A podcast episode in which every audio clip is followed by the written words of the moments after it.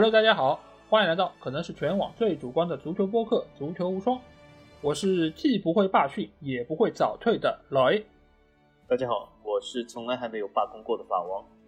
好，本节目由足球无双和喜马拉雅联合制作播出，大家可以通过订阅足球无双，听到我们每期音频节目推送，还可以看到最独特的足球专栏文章。最主要的是，可以看到加入我们粉丝群方式，只要搜索“足球无双”或者点击节目详情页就可以找到。期待你们的关注和加入。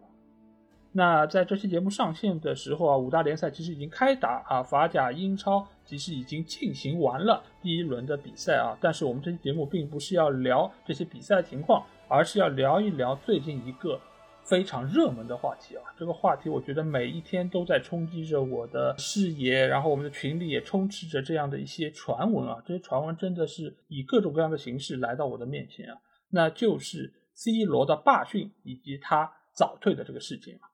哎，这个话题我们在群里聊了之后呢，其实就有一个朋友说，哎，是不是能够让我们出一期节目来聊一聊曾经那些罢训过的球员啊，以及他们罢训之后的一个最终结果？哎。我觉得这真的是一个相当相当不错的一个提议啊，所以我就去网上找了一些资料来准备这期节目的一些素材。不查不知道，一查才发现，罢训过的球员还真的蛮多的。那我觉得这期节目我们当然除了要聊这些罢训球员之外，我觉得也要挖掘一下罢训背后的一些深层次原因啊，就是为什么球员这么爱罢训这样的一种手段。那首先，我们先要来定义一下啊，什么叫罢训啊？因为在我们国家，好像罢工啊，各种罢这个罢那个的情况不是那么多见啊。但是在欧洲，我们知道有一些，比如说哪个工种的工人不满意了，他们就罢工啊。这个英文叫 strike，对吧？这个其实我相信来自于法国的法王应该是特别了解，因为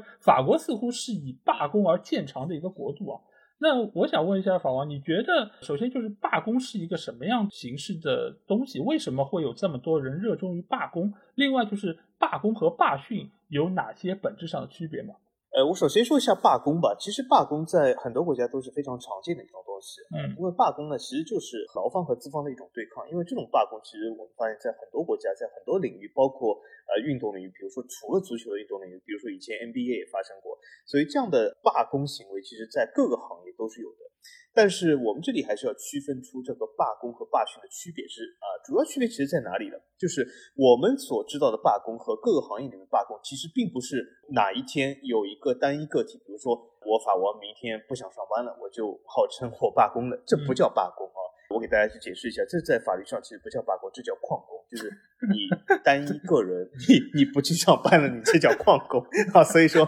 你不用像什么巴萨什么借点钱叫撬杠杆一样。就不是说的这么好听，就我明天罢工了，并不是这样，并不是这样啊。那么这个罢工是什么？其实大家会发现，很多国家从一些媒体，特别是有一些这个国家媒体的这种报道的角度来说，给一些人的印象是什么？好像这个国家或者某某国家，你想罢工就罢工，哎呀，明天我突然罢工了，或者怎么怎么样？其实不是这样子，任何的罢工都是需要工会组织，并且是有诉求、有时间表，是提前通知的啊。也就是说，这是一个呃。有计划的，并且是行使自己权利行为，比如说啊，我们地铁司机要罢工了，他会说某某年几月几号，我们地铁哪一些线路我罢工了，而且参加罢工的人是谁是谁是谁，这些都是要事先说明的。包括在法国的罢工，比如说你是要某某工会组织，有多少工会的人员或者非工会的人员会在那天参与，或者有些人啊在那天不会参与，这些都是在事先说明的。然后在那一天啊，会整个罢工。因此，你去法国玩的时候，你会发现，当呃，这尤其是在巴黎这样的大城市，就会罢工会比较多，因为人口罢工是随着人口增多而增多的嘛。就是说，像这些大城市来说，会有一些网站让你去查到，就是说，呃，一些罢工的时间表。所以说，这都是有时间表，并不是说我今天突然之间，哎呀，我就不能坐地铁，他就罢工了，不是这样子。当然了，从游客的角度来说。呃，他好像觉得很突然，主要原因也是因为就是游客不明白当地的一些呃法律的体制啊，一些罢工的这些呃操作的方法啊，或者也不知道这些网站啊、这些 A P P 啊可以查到罢工信息啊，所以游客好像觉得哎呀很突然，好像我今年去了他就罢工，其实并不是这样啊。那么从罢训的角度来说，其实他我们所熟知这个罢训，从某种意义程度来说，它是一种不去上班的一种表现，因为为什么？我们经常会说到，哎，球员罢训罢训，甚至很多人还问我，为什么呃罢个训练啊会这么重要？他只要去踢比赛就可以？其实不是，因为大部分球员其实也不是大部分，应该说是所有的球员都是以训练为主，比赛为辅，对吧？因为他们踢比赛的时间是远少于训练，去训练是每一天去他们所在的这个公司单位或者组织球队去踢球或者去上班。你所谓的罢训，只是说明他们不去上班了。那么作为球员来说，因为他们的上班形式就是训练，所以说呃，在球迷的这个话语里面会说啊，这叫罢训。其实，在现实生活中，其实这个人就是旷工的，但是他并不是罢工，因为他这个东西是没有通过他们球员工会组织的啊，也是没有通过事前通知的，也是没有通过啊一些时间的安排的。他就是那天告诉俱乐部我不去了啊，对吧？当然他有自己的理由，但是这些理由。是他个人的理由，并没有通过任何的其他组织或者一些合法权益的组织。因为为什么球员也是有球员工会的？球员工会很多国家的球员工会都曾组织过球员，这个叫罢工，不叫罢训啊。球员工会是不会组织球员罢训，是组织球员罢工。这是在很多国家都发生过，争取球员的利益啊，或者是争取这个球员的各种呃保护措施啊，这非常多。但是这并不是我们所说罢训，而罢训就是。现实一种我们所说的旷工，就我那天不去啊，在没有征得资方同意的情况下，你不去啊。其实我觉得这个区别其实非常明显啊，一个就是你事先报备过，你把这个意见其实是和有关部门是商谈过，双方约定好了一个时间，然后来做这样一个事情。这个其实有点像什么？就像我们国家的游行和非法集会之间的区别。游行的话，我们要跟公安部门要报备在哪条路走哪个路线，然后说一些什么样的话。但是你如果是非法集会的话，这显然没有经过官方的一个承认，所以我觉得这两者之间还是有比较大区别。而且罢训的话，你某种程度上可以看成是一个个人行为，你这只是自己认为的，我今天不来了啊，然后说出了一个理由，但是呢，对方未必接受，但是你就是不来了。这个其实就和我们以往来说，可能上班的过程中，我今天就不去上班了。我也没有跟公司请假，或者说我只是单方面的说了一个理由，我也没管你答不答应、同不同意，我就不来了。那这样的话，公司一定会对于你进行，可能说扣工资，或者说其他的一些更严重的处罚啊。当然，我们在看到有这么多球员罢训的一个情况下，他们肯定也是会给出属于他们的一些理由啊。那我们接下去可能会来啊聊几个他们常规会用到的一个理由。我主要看了一下，大概是分为三个方面的理由。这个理由其实我觉得也和我们平时请假是一样的。那第一个当然是病假，病假其实对于运动员来说，他们可能就是说我受伤了，啊，我今天可能呃什么哪一块的肌肉不舒服了，或者哪一个的地方好像感觉有点不适，那我可能就不来了。当然，这个他好像也没有很大程度上经过队医的一个确认啊，他们只是说自己不舒服。那不舒服了，有的人可能就买了张飞机票，就回到了自己的家里，要回到自己的岛上，那他就走了。那这个可能是最主要的原因。绝大多数的球员，好像他们罢训的一个理由都是身体有不适或者受伤了。那第二个原因呢，相对来说可能会比较的少一点，但是相对来说更容易被人接受，那就是什么？是家庭原因。那比如说我家里有一些家庭事务需要处理，有时候他们可能会说啊，家里某某某出了些事儿，我可能要回去。那他。就是说了这样一个所谓的家庭原因，当然家庭原因有时候他们也不会公开说，我到底是哪个家人因为什么事情，他们只是说我家里有事儿。那这个有点类似于我们公司里面这种什么事假，对吧？事假的话，那就是家庭原因，我需要离开，那我就走了。那第三个原因，我相对来说我觉得比较的啊过分一点啊，那就是玩失踪，就是联系不到你了，你也没有说什么理由，但是呢就是不见了，打电话嘛打不通，找你们也找不到。主要你经纪人说，哎，经纪人说我也找不到他，那就是玩失踪啊。一般来说，我看下来好像是这三个原因会比较多一点。我不知道法王，你觉得还有一些其他原因吗？或者说，你觉得这些原因是罢训的一个有效的借口吗？其实我觉得罢训这个东西其实就像旷工一模一样啊。有的时候就是我们呃，当然在现实社会中啊，就是旷工的概率还是比较小的啊，因为现实社会中其实资方所占的这个权重是非常大的。但是我们可以想到，其实刚才老 A 所说的这些原因，在你呃和这个资方产生矛盾的时候，其实你都会用，因为这是一种态度的表现，对吧？比如说我就是在未经呃对方同意情况下，我单方面宣布，对吧？就是我啊有一种原因，比如说我现在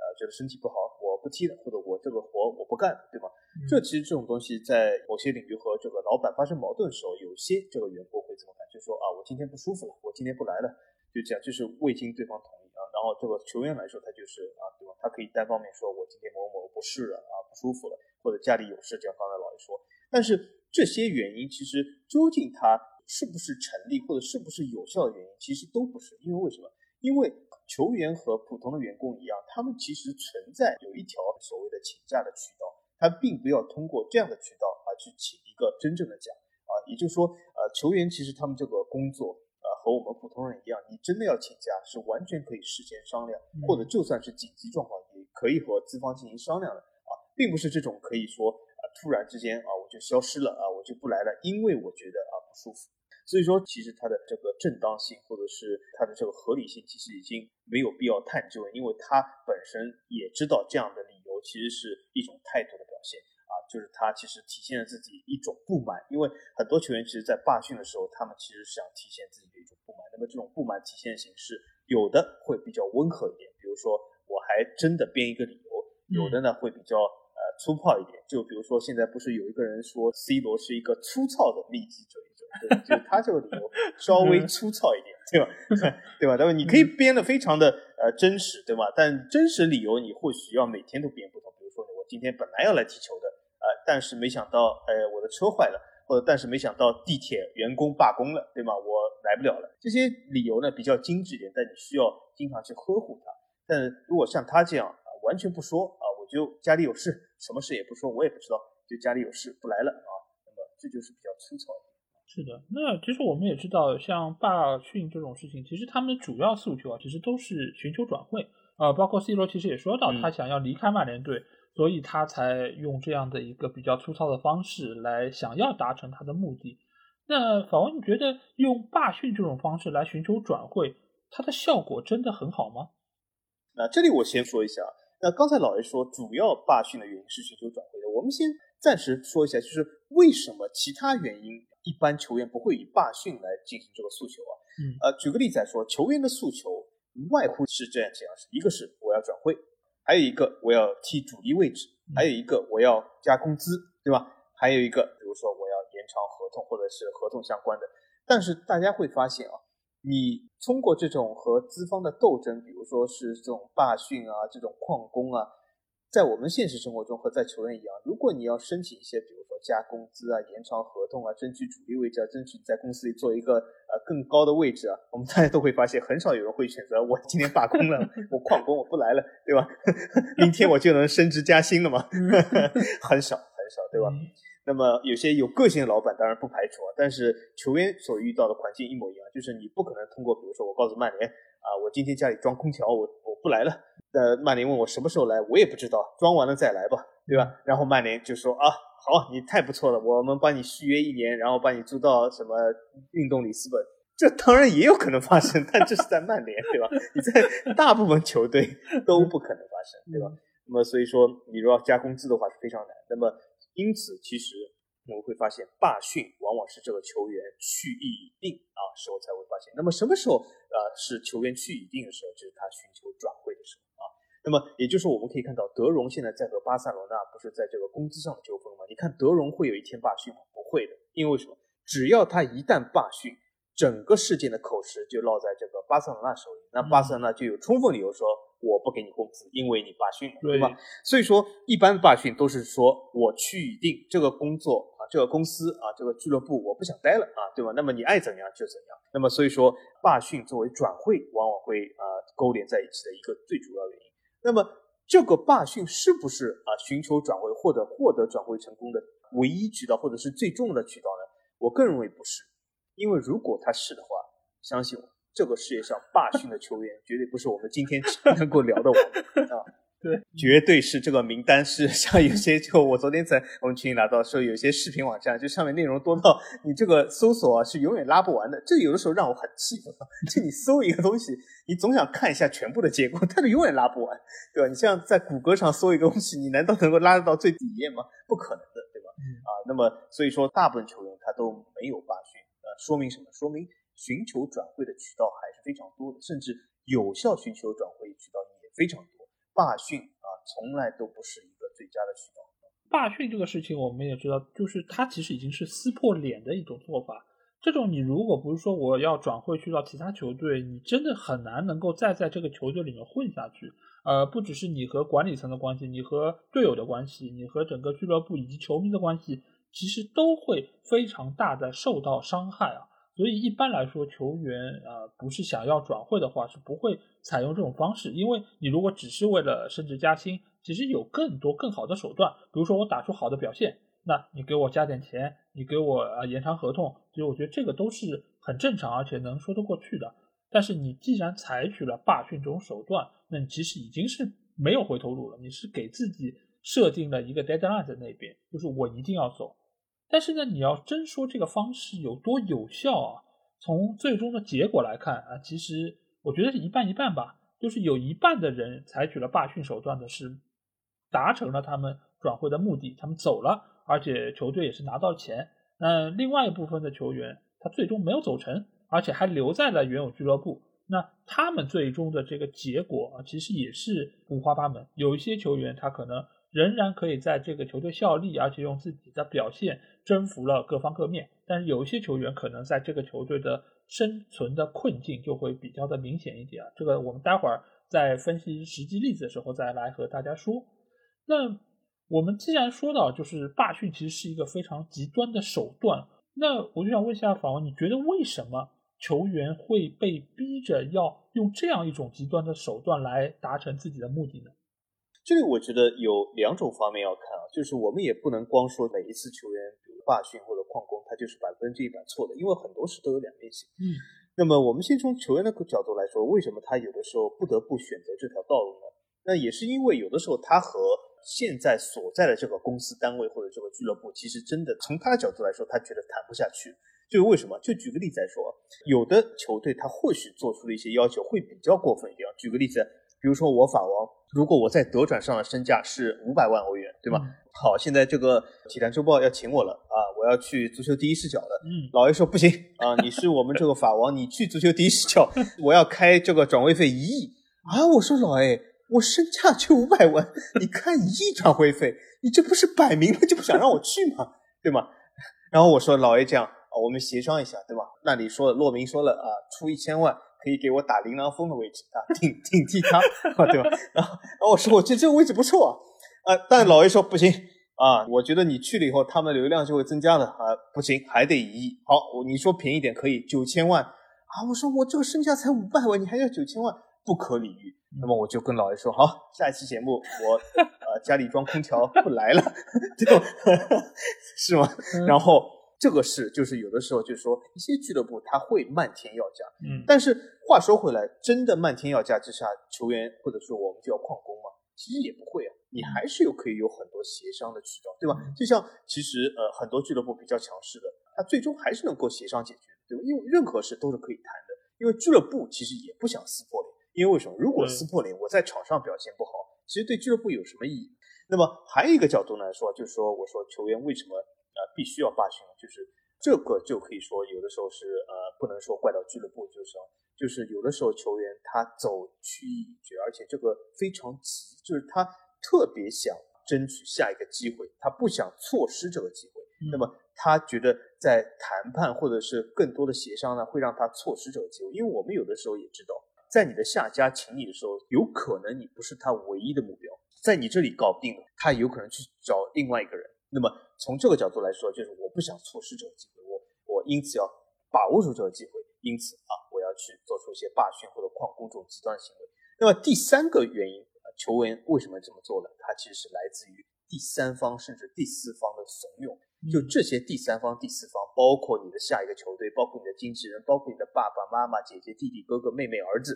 都有可能怂恿你。那么从这个角度来说，你听了他们这个劝诫啊。你觉得我必须得走了，我实在待不下去，我不能多待一秒钟了啊！所以我反对你，我不来了啊！所以说，我觉得主要是这个三个方面让球员去选择这种极端性。哎，你这么一说，我还真的蛮担心的。下期节目你是不是就不来了？家里装空调，或者说 要装修，对吧？但是我跟你讲一点，就是洛明，你不要跟着他，对吧？小红书粉丝才九十几个，这有什么好跟着？没有前途。是是啊，对，有道理。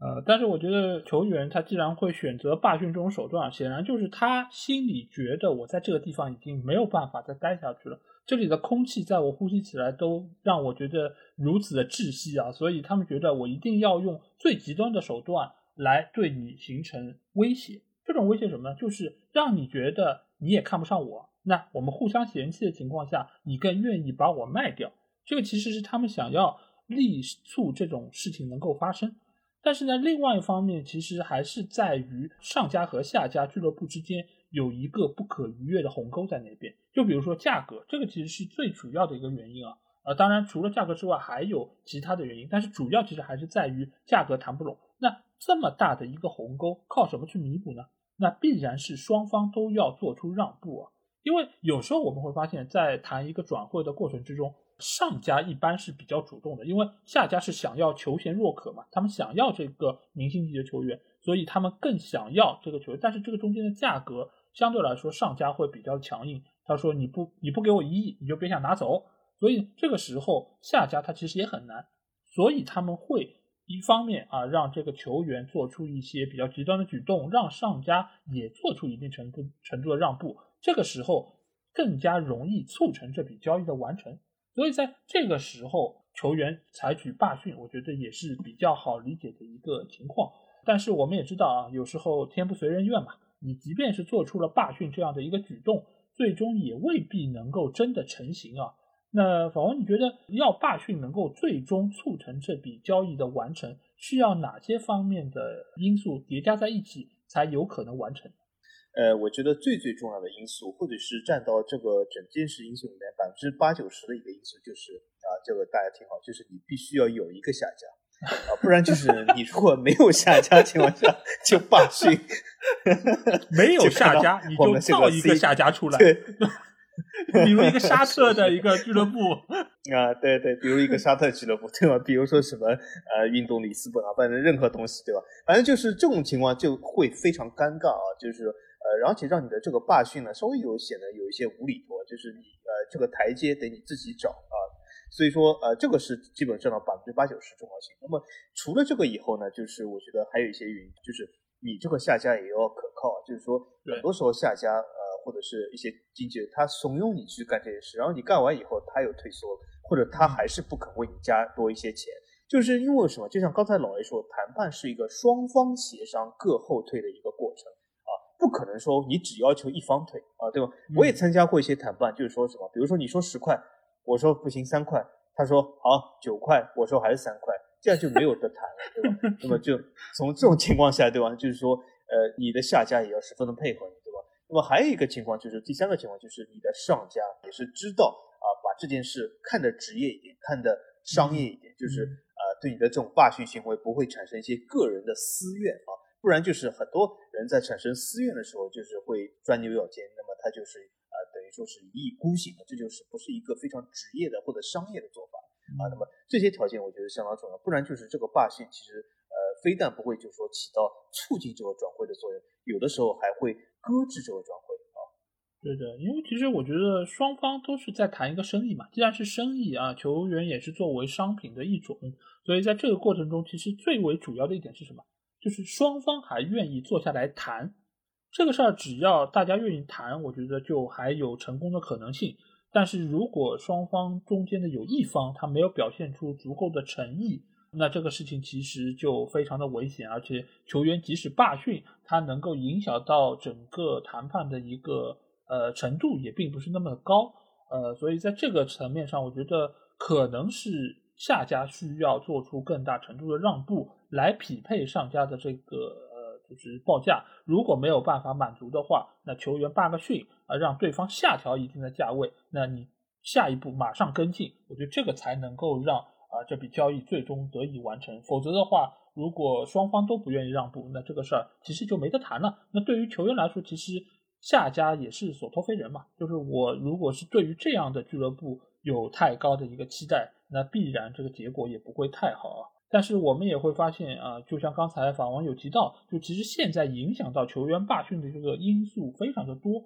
但是主要其实还是集中于啊，就是经纪人或者说是下家俱乐部，这个中间其实也牵涉到很多的这种呃私底下的交易，比如说呃，他们让球员你就罢训，这样的话，我们可能更好的能够达成这笔交易。这个其实我们在去年的夏窗时候遇到一个非常知名的呃一个事件，那就是凯恩要转会去到曼城。那这个事儿，其实我之前在《英超无双》的一期节目中也有说过。我当时说，呃，这个事儿肯定是曼城在私底下跟凯恩协商的，你罢训，然后呢，这样的话价格能便宜一些，我们就更容易把你买过来。那其实我们双方都能够获得好处。但是最终啊，凯恩罢训了，但是呢，曼城没有跟进，最终也使得这个呃事件也就流产了。但是这个话我说出去之后呢，有非常多的听众在我们的评论下面留言啊，他意思就是说我是子虚乌有，我是在 YY 这个整个事情。这个事情和我们曼城没有关系，这个是凯恩的个人行为。那老王，你觉得这个罢训的事情到底是谁是一个主要的成因呢？是球员、俱乐部还是经纪人呢？呃，我是这样看的。关于这种罢训的决定，我觉得呃，应该是各方都具有各自的责任。也就是说，很少有事是呃其中一方一意孤行。比如说呃，在下家俱乐部和经纪人都不同意的情况下，球员说啊不行，我就要罢训。很少有这样的情况，或者是在这个其中一方，比如说下家俱乐部啊，在这个怂恿的情况下，另外两方不同意情况下，他这才能罢训，这是一般不太可能的。我觉得，呃，换句话来说，应该是没有一方是无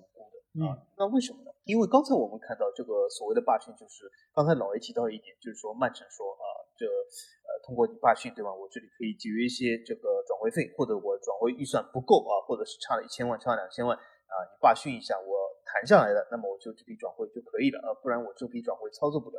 那么这是从俱乐部的角度来说，比如说呃，并不说我他节约钱，因为很多事在一个商业社会，一家公司来说，很多事都是有预算的，嗯，并不说他这个啊要节约钱，或者是啊尽量省一点怎么怎么样。因为很多公司它这个预算很早就做好了，那么你如果超出了，那么就不能进行啊，就这么简单。那么呃，有可能他就是超出一两千万，那么曼城觉得他这个预算呢，通过他这样罢训一下啊，可以达到，但最后呢没有达到这个成果啊，没有做到这个成果呢，其实他失败的原因也很多，或者是就是说热刺仍然不愿意降价，或者或者曼城就是有一种原因他转移的目标，因为刚才我也说过，为什么有有的。时候球员急，就是因为下家其实不只有一个目标，最后曼城其实也转去了格拉利什，对吗？嗯。那么还有一个原因就是说，为什么没有任何一方是无辜的？就什么？大家还知道一点？其实这个罢训有的时候受益方并非只是那么简单的是下家俱乐部，有的时候罢训的受益方是球员本人或者是他的经纪人。那为什么呢？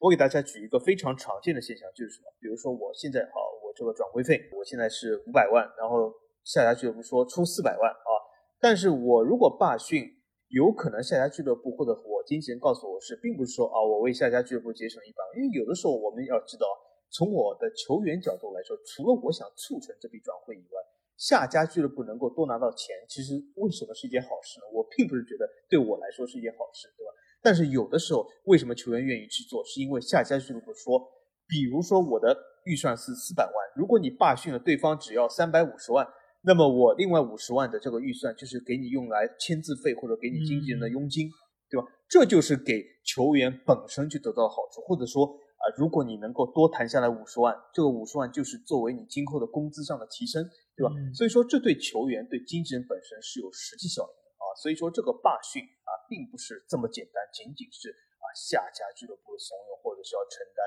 或者是什么，这其实每一方都不是无辜的，都是逃不开责任。呃，这种局面下，其实我们现在看到，就是上家、下家、球员、经纪人这四方里面，如果最终这个交易达成了，经纪人、球员以及下家俱乐部，他们肯定是开心的，是满意的，因为我拿到了球员。但是对于上家俱乐部来说，他相对来说是最吃亏的。为什么？你并不是说你凯恩卖掉了，你拿到了两个亿。假如说卖了两个亿，那列维就会很开心吗？其实并不是的。因为他从市场上再找一个凯恩，能够完全适配这个俱乐部，能够有如此好的商业的开发能力，包括还有那么好的和球迷之间的连接，其实是非常难的。都不是说非常难，是根本没有这样一个人。无论你花多少钱，你都再找不出一个大英帝星凯恩的替代者。那在这个时候给你两个亿，你又能不能弥补这中间的一个缺失呢？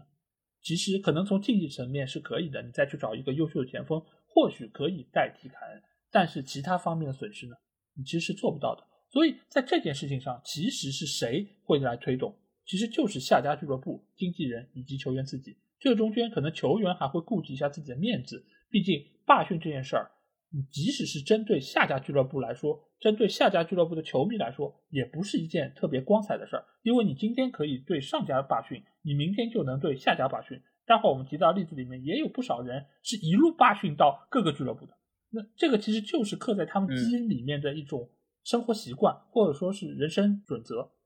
所以，其实这件事儿对于球员来说，我觉得百分之一百是一件不光彩的事情。但是呢，在这个中间，经纪人和下家俱乐部一定是想要他们完成这个动作，而且在中间，我觉得或许经纪人发挥的作用是更大的，因为只要球员发生了流动，他的合同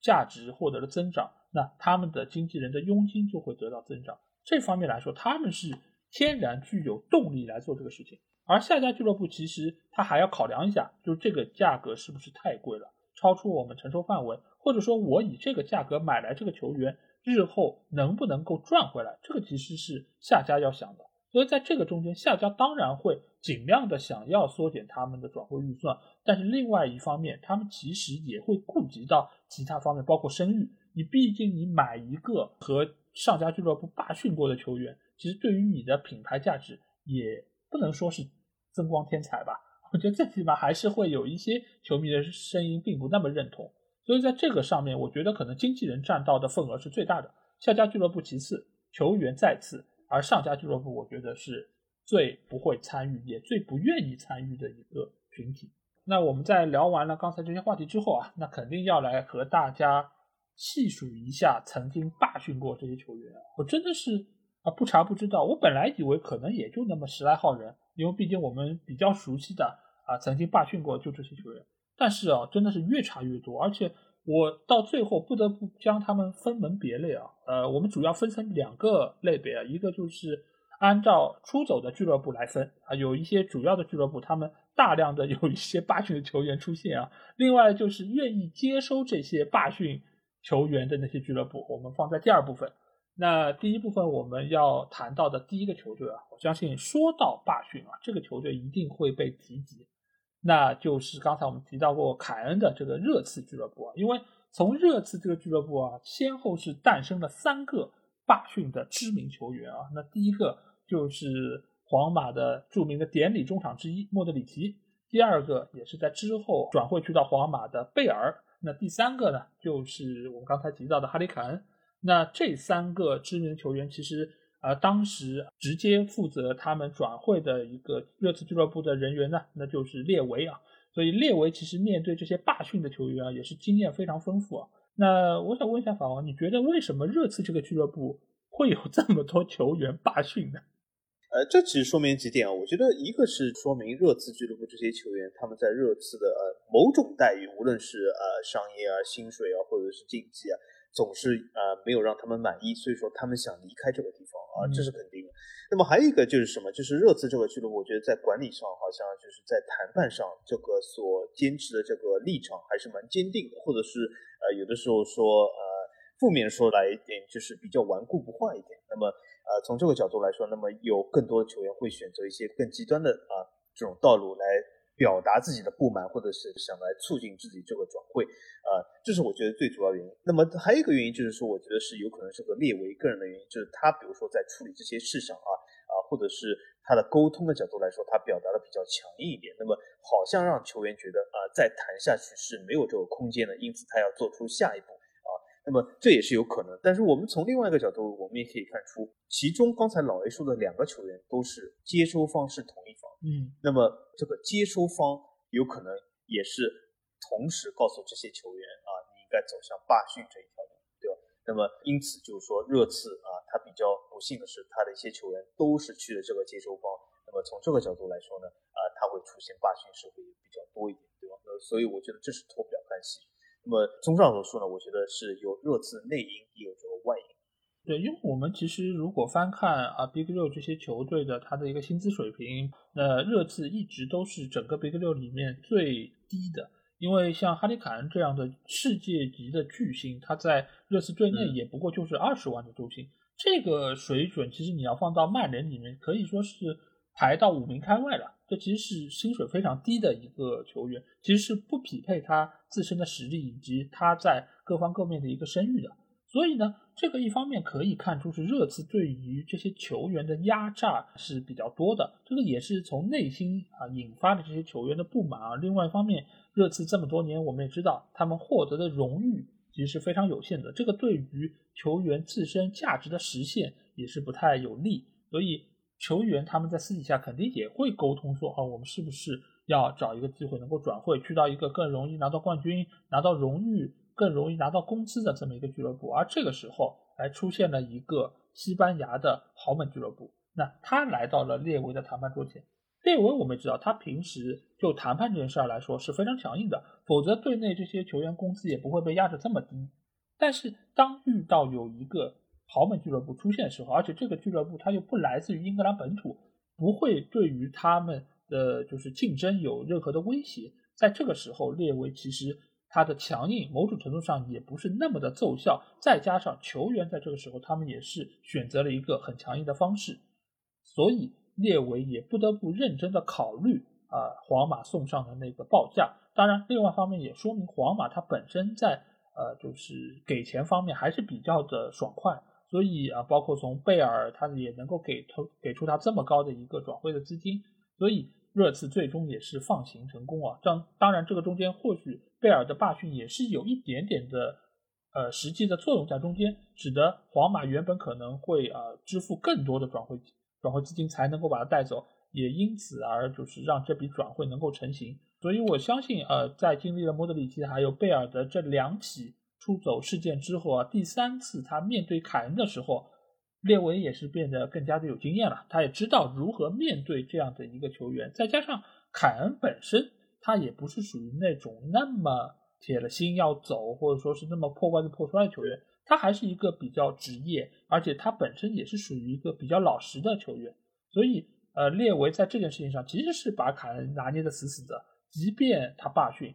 即便曼城那边是求贤若渴，但是列维也知道，这个时候我坚持不松口。你就没有办法。最终我们也可以看到，啊，凯恩回到了热刺队，而且他也在上个赛季，最起码在下半赛季的表现是相当出色的。而且从这个下窗的情况来说，我们也再也听不到他有任何想要转会或者说这方面传闻。因为即使在去年没有曼城，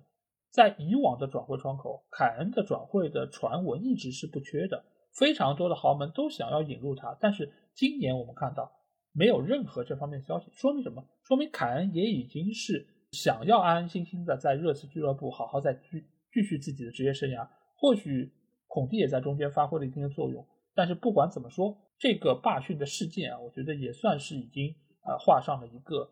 比较圆满的句号吧。那下一个俱乐部，我觉得其实和热刺就有比较大的一个区别了，因为它其实传统意义上也算是一个豪门球队。但是从他这儿出的霸训的球员一点儿也不少，那就是红魔曼联啊。因为我们可以细数一下，从曼联出走的或者还没出走的这些霸训的球员，最早的包括迪马利亚，啊之后也有卢卡库，然后最近的当然是我们所熟知的啊新一代的曼联国王 C 罗啊。那作为一个英超的顶级豪门，也是世界上最知名的俱乐部之一。为什么会有这么多球员想要用罢训的方式来离开球队呢？如果是热刺的话，我还好理解，因为没有荣誉，或者说可能钱比较少。但曼联不缺啊，为什么会这样呢？呃，其实关于曼联这件事，我也不太明白哦。就是呃，首先曼联名单上列这几个人，我们先把 C 罗放在一边，我们先说一下这个迪马利亚和卢卡库这两个人。据我所知，当时离开曼联，当然他们是想离开曼联，但是。呃，他们去了下一个下家，其实这个转会费也是挺高的。呃，也就是说，我觉得双方其实呃在经济上并没有得到很多东西。呃，通过这个罢训这个行为，但是曼联给我的印象中是，当然很多人讲啊，这是曼联什么高层的管理不善什么，但是我还是有这种感觉，就是曼联给我这种感觉还是比较绅士，或者是呃应该说是比较呃真正的说是一家比较人性化的俱乐部。对对待球员这个角度来说，就是我是切身感觉到这一点。因为为什么？我们可以看到曼联在处理一些球员关系，包括 C 罗这件事上，和一些其他俱乐部，比如说巴萨来说，有一个明显的区别，就是巴萨对德容、德佩这些处理事上和曼联在 C 罗这件事上处理，其实已经是显出了非常两家俱乐部不同的这个眼光和胸襟啊。那么从这个角度来说，其实对于迪玛利亚和卢卡库还是要选择罢训这条路来说呢，其实我是不太理解。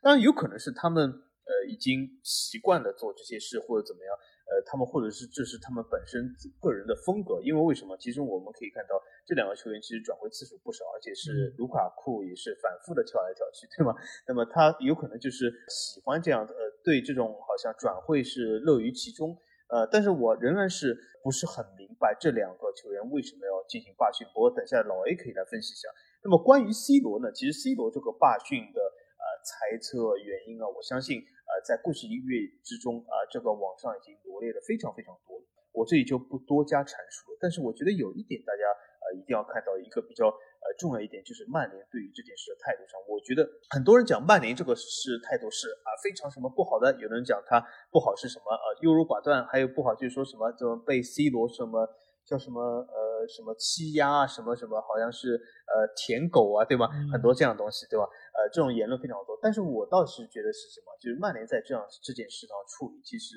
非常对，真的是可以成为这个商业的典范啊！为什么？我告诉大家一下，就是大家都知道，很多人讲，呃，这个球员罢训，那么上家为了惩罚这个球员，或者是不谈判，你完全可以说啊，向外发表一个公告，说，呃，某某球员他家里明明不是装空调，他说什么请假，我从来没同意过，他这就是罢训。但是为什么很多俱乐部不会这么做？包括曼联也没有这么做。因为你这么做，就把你的谈判余地拿走，甚至把你后来回旋的空间都拿走。甚至我们可以看到，列维在处理凯恩这件事罢训上，也没有公开说指责凯恩说你怎么罢训。因为为什么？就是你万一这个谈判还是最终破裂的话，这个球员还是在你这个球队，那你必须要一个台阶给他下，这便于你日后这个球队的管理和你这个这个球员的管理啊。也就是说，曼联这件事的处理是。给了曼联非常多的后退的空间，而不会让自己的道路完全堵死，成了这种破釜沉舟的行为。其实大家都知道这个成语“破釜沉舟”是什么？破釜沉舟是指啊，以这种什么呃成干一件事成功的决心。但是也要知道，从反面来讲，破釜沉舟其实是非常具有危险性。我们都知道项羽那个时候啊打胜了，因此说哇好厉害，楚霸王破釜沉舟。但是如果项羽那个时候失败了，我们不会是怎么说？你看这个人不留后路，把锅都砸了，对吗？呃，还去打仗，对吧？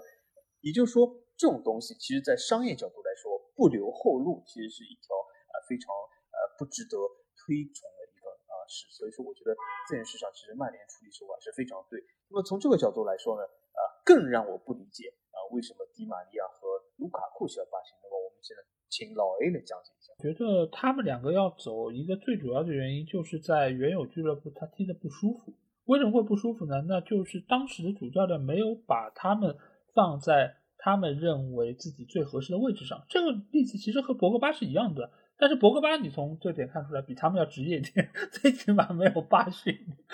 但是从结果上来看，他们其实就是觉得，我如果再回到球队，我继续在这个球队效力的话，那对于自己的职业生涯是一个极大的消耗和浪费。所以他们选择用这样一个极端的方式，而且趁着自己还年富力强，毕竟当年迪马利亚走的时候，或者卢卡库走的时候，他们还处在自己职业生涯的一个高峰期，所以他觉得自己是有这样的一个资本来。提出罢训，然后也会有下家来接收他们。当然，最终我们也可以看到这两个球员他们所去的下家啊，大巴黎或者国米，其实确实也是给他们职业生涯续上了非常好的一段旅程啊。这个你当然可以说，呃，是他们的罢训啊，造成了他们能够让自己的事业更进一步。但另外一方面，也可以体现出当时的曼联就是在管理上确实是有比较大的问题，尤其是在主教练使用这些球员上面。其实我们也一直在问这个问题，就是为什么明明你知道这个球员打什么位置，怎样的用法是更适合他的，而你不去用，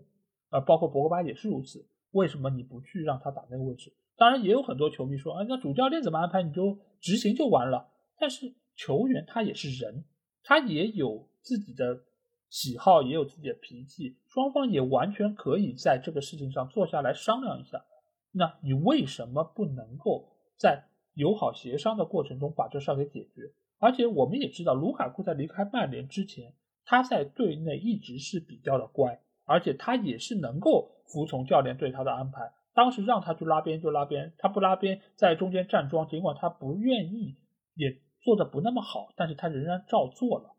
但是在这个时候，他觉得我如果再退让，或许我的职业生涯就完蛋了。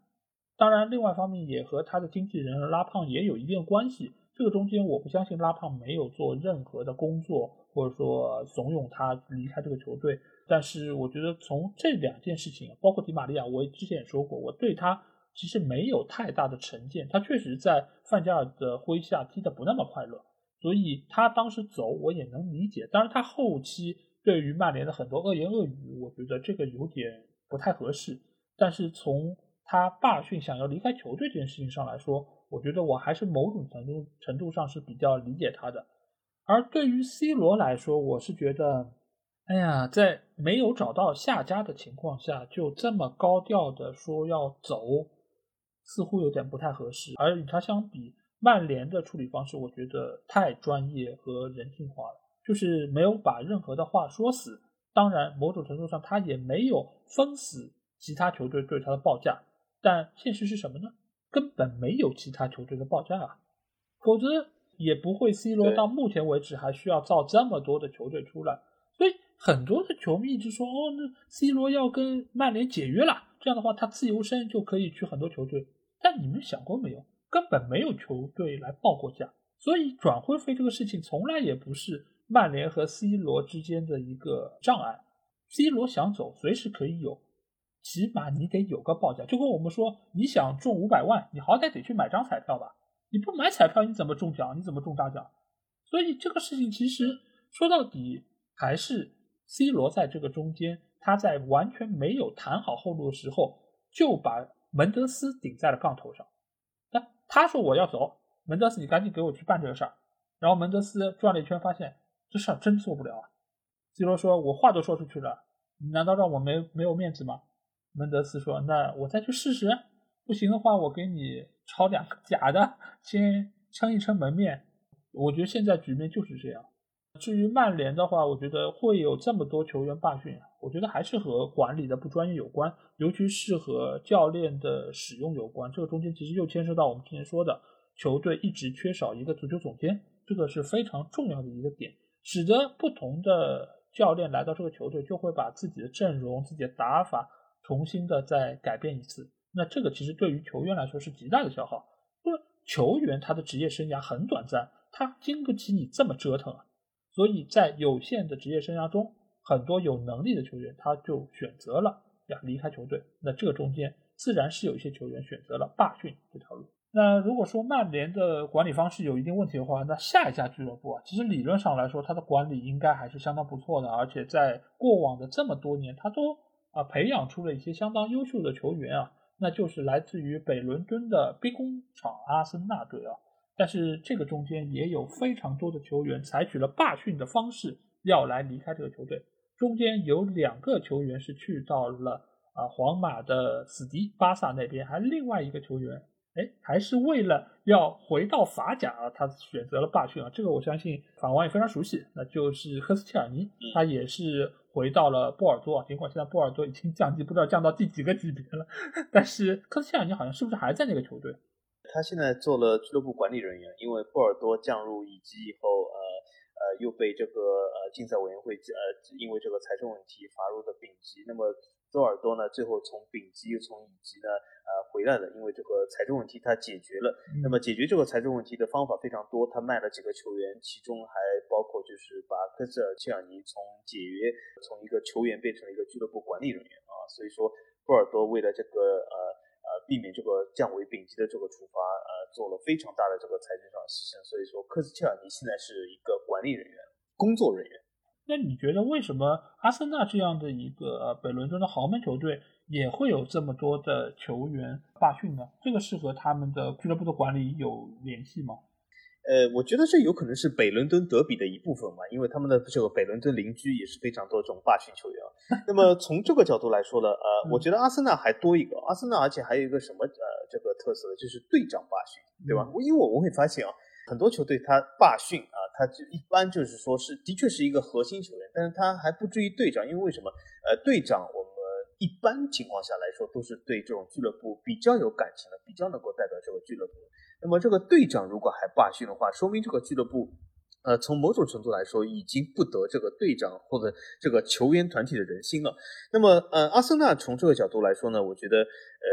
队员离开阿森纳或者是加盟阿森纳都有各自理由。比如说，队员加盟阿森纳肯定是因为他是一个英超六强之一，对吧？他是一个大球会。但是队员离开阿森纳呢，我觉得他们的理由也非常的充分。比如说，呃，他们呃需要去一个更强的球队啊，需要追追求什么某些荣誉啊，因为阿森纳已经有很久没有荣誉了，或者是呃他们要寻求更高的工资啊，这些都可以。但是为什么这些人最后啊都走上了罢训这条路？因为你如果想寻求离开，你这个方法非常多，你可以要求自己转会啊啊，你可以要求啊这个俱乐部出售自己啊，各种各样的东西。但是这些球员要求啊罢训，我觉得有一点就是他们其实和阿森纳在这个分歧还是非常大的，因为也有可能是因为他们这个队长的这个身份，或者是作为像科斯切尔尼这样老球员的身份呢，呃，导致了好像阿森纳想。挽留一些俱乐部的招牌人物，对阿森纳这个呃本来这个球队的品牌管理啊形象上是有利的。但是啊这些球员呢呃离开这个球队比较急迫。那么还有一个什么特色呢？我觉得呃和热刺比较像，就是刚才我讲热刺这些呃比较有名的霸权球员，他们的目的地啊是同样的。那么阿森纳呢这些啊其中有两个比较有名这个球员，他们的队长罢训呢，其实也是去一个西班牙球队。那么从这个角度来讲呢，我觉得除了这个所谓的内因以外，我们还是要看一下外因，因为等下我们也会讲到，就是西班牙的球队尤其喜欢怂恿啊，他们想买的这些球员罢训啊，这其实是一个非常大的客观原因啊，呃，导致了这个阿森纳啊、法布雷加斯这样，或者是奥奥巴梅扬这样的处境啊，我觉得这是有一个非常关键性的原因。对，我们先来聊一下，就是法布雷加斯和科斯切尔尼吧，因为这两个。球员其实他们的目的地都是自己的国家，所以对他们来说，可能回到自己国家效力是一个比较顺理成章的事情。尤其是科斯塔，由于他当时的岁数已经很大了，好像是三十三岁。尽管他当时和阿森纳还有合约在身，但是他仍然是希望能够续一份长约，而且能够拿到相对比较高的一个工资，然后最好也能够回到自己的母国效力。所以在这个时候，他想要能够转会。但是呢，阿森纳当时呃是把他作为队长，而且也是作为后场的一个核心球员。呃，因为当时枪手的就是后卫线基本上是比较薄弱的，而科斯蒂尔奇是中间非常重要的一个球员，所以在这个时候，球队也是强力的想要挽留他，使得最终呃他也是做出了呃非常极端的这个手段。这其实从现在的结果上来看，你很难说清楚到底是对还是不对。但是从他之后加盟到波尔多所拍的那个宣传片来看，我们其实能够看得出来他内心的一股愤懑之气啊！当时我记得是他外面穿着一件阿森纳队衣服，但是在下一秒他就把衣服一脱，里面是一件波尔多的队衣啊！这个其实也是他非常想要在那一刻撇清他和阿森纳队之间的一个关系啊！所以这个其实我觉得只能说阿森纳的这些队长其实对于整个俱乐部的一个归属感。并不是特别的强烈。再回到法布雷加斯，那法布雷加斯其实我觉得是一个更好例子，因为我们呃每当说到阿森纳卖队长，法布雷加斯都是一个不能绕过去的人物，因为当时其实温格对于他是非常的看重，而且甚至为了扶正他啊卖掉了维埃拉。这个其实对于阿森纳队来说是一个非常大的一个事情啊，因为维埃拉我们也知道，在阿森纳来说是一个功勋老臣。也可见当时温格对于法布雷加斯是多么的器重，也是希望能够围绕他为核心来打造整个球队。但是我们也知道发生了什么，有一个叫巴萨俱乐部仗着自己在西班牙国家队人多，拿了一件巴萨球衣就往他身上套。这种球员但凡是被巴萨球衣套过，就好像被上了紧箍咒一样。呃，之后就一一的都被巴萨 给圈走了，所以法布雷加斯当时我要没记错，他好像还自掏腰包就补齐了一定的转会金额，然后让自己可以回到巴萨。但是他的结果，说实话，我觉得是对于这种以罢训为手段寻求转会的球员最大的一个打脸。为什么？因为他去到巴萨之后，再也没有办法。展现出他在阿森纳的能力，这个当然一方面是由于他的水平，呃，和巴萨那些中场核心相比还是略有不足；另外一方面就是他也是高估了自己在巴塞罗那俱乐部心目中的地位。毕竟别人在追求你的时候，说到花好道好，什么都好，你是最重要的，我一辈子只爱你一个人。然后把你迎娶过去之后，你就会发现，哎，其实你不过就是他众多韭菜中的一根而已。而且你到了那里还变成了一根老韭菜，那自然也就没有办法如当初所预料的那般能够职业生涯有所发挥。那最后一个球员啊，那也是上个赛季冬窗刚刚离开阿森纳队的，那就是奥巴梅扬。奥巴梅扬这个事儿，你如果说他是个罢训吧，好像有点站不住脚，因为从有一些媒体的口中啊，阿特塔似乎也是为他在啊去说话，因为说他并没有罢训。他只是迟到了，尽管你是迟到了，但俱乐部对你的这个表现也是不满意的，所以仍然是让他再也没有出现在首发大名单中，而且在东窗也是让他就是去到了巴塞罗那。这个我觉得和整个俱乐部的管理还是有一些的关系啊，因为首先作为奥巴梅扬这样一个天性比较懒散的球员，俱乐部没有对于他有过早的一个预预判。呃，因为奥巴梅扬他确实以往来说在多特，其实他也是做过这样的情况，他也罢过训，他也曾经没有出现在球队的一个阵容之中。但是阿森纳队似乎对于他还是比较的信任。但是当事情一旦发生，他会发现好像一切已经都晚了。在这个时候，他再做出强硬的管理，再做出任何的一些就是下方的手段，似乎也已经是覆水难收。所以在这个事情上，我觉得阿森纳队还是在管理方面有些所托非人吧。一方面就是他们高估了球员的职业性，另外方面他们也是高估了自己对于这些球员的吸引力，才使得他们走到了这一步。那接下去我们要来到的下一个球队啊，仍然是来自于英超。这个球队其实我觉得也不是一个缺钱俱乐部，因为他们也是最早的所谓土豪球队之一，那就是切尔西队。切尔西队其实也有三个球员，他们是曾经有过罢训的情况，一个是门将科尔图瓦，另外是呃前锋线上的迪戈科斯塔，以及后防线上大卫鲁伊斯啊。那法文，你觉得为什么切尔西这样一个土豪球队，而且他们的荣誉其实一点也不缺，也有欧冠，也有联赛冠军，为什么他们也没有办法留住这些球员？我觉得这还是要看就是呃。球员个人来说，因为有些球员他们也还是去了一些西班牙联赛球队，那么这个外因呢，也应该说是绝对不可忽视。那么从内因的角度来说呢，我觉得切尔西啊，虽然是从这个资金的体量上来讲是没有问题，但是呃，就像刚才老爷讲，有些球员他其实，在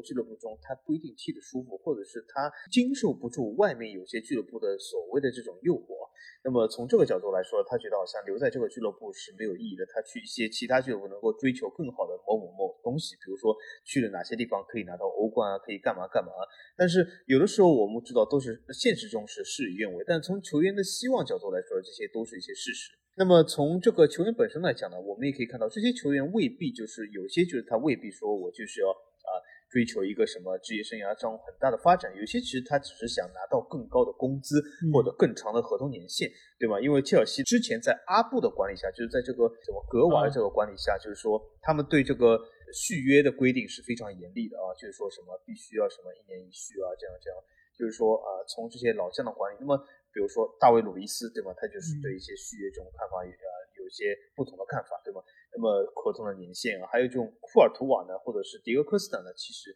他们对于自己高薪的追求也是非常多的。因为我们大家要知道一点，就是说切尔西也好，曼城也好，他们的确啊，从这个给大家印象中，或者是从转会费的角度、俱乐部体量来说，他们是都是算是比较资金比较充沛的。但是有一点大家不要忽视，就是说英超俱乐部他们虽然啊财务状况非常的好，资金非常的大，非常的充沛，但是他们对于球员的工资来说，其实并没有西班牙那三个俱乐部那么慷慨啊，所以这点大家就是说比较忽视一点，好像就是觉得英超啊肯定是非常有钱怎么怎么，但是西班牙那三个俱乐部他们在开工资的时候，大家要听清楚啊，他们在开工资的时候，不是说最终要付工资的时候，他们在开的时候真的是肆无忌惮，就是说呃你这个数字随便填，对吧？巴萨也说了，对吧？你随便填，你来了以后啊，我们晚点付，以后还是会付给你的，但是。在付给你之前，或许你得转会了，对吧？所以说从这个角度来说，就是说，呃，这三个西班牙俱乐部他们在这个开的工资角度是非常大，那么会对一些球员造成一些影响或者一些诱惑。因为为什么？大部分球员呃和我们球迷所想的是不同的。大部分球员其实啊，他们追求的真的是工资啊，是自己的。当然也无可厚非嘛。那因为你工作，你肯定要追求工资，并没有让呃像球迷想象中对荣誉啊，对一些事想象这么啊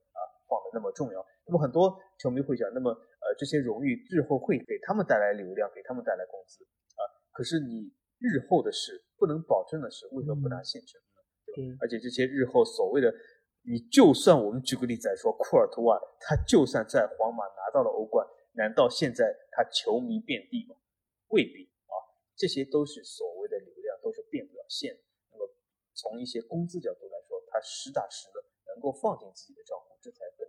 呃，这三个球员真的也蛮有意思的。科尔图瓦其实你们看上去他长得白白净净的，而且就是守门技术非常好，但其实他也是一个罢训的专业户。因为他曾经从比利时俱乐部出来的时候，他也采取过这样的一个手段，为了能够转会到切尔西。其实他已经算是一个非常老吃老做的一个球员，所以他用这种手段再次转会去到皇马，一点也不让人吃惊啊。所以在他的眼里啊，就是去到一个更好的俱乐部，或者说拿到更多的钱，才是更加重要的一个事儿。所以其实他个人的一个口碑，我觉得也不用在这边多做评述。而迪戈科斯的话，我个人觉得他好像转会更大程度上是由于和孔蒂的那个短消息了。我记得孔蒂当时给他发了一条短消息嘛，意思就是说你可以走了，然后甚至不愿意跟他打个电话什么的。所以迪戈科斯啊当时是觉得自己好像受到了冒犯，所以他也就没有出现在季前赛的一个赛场之上。这个当然是他个人的一个说法，或许他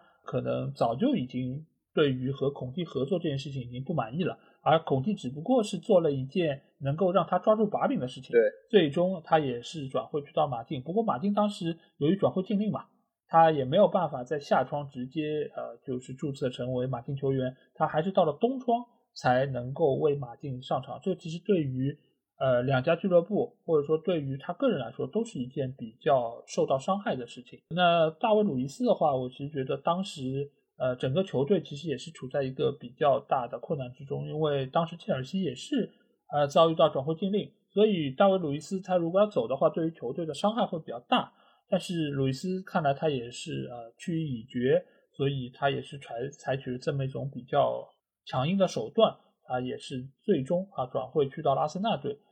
但是从目前的情况来看啊，就是切尔西这个俱乐部，它确实是有钱，但这个有钱不代表。他会这么乐于花钱，其实我觉得我们很大程度上对于这些土豪球队还是有一些呃心理上的偏见，觉得他们好像身后有多少亿的资产，然后他们能够买得起多少游艇，可以买多少豪宅。但是问题是在于他们没有那么愿意在俱乐部上花钱。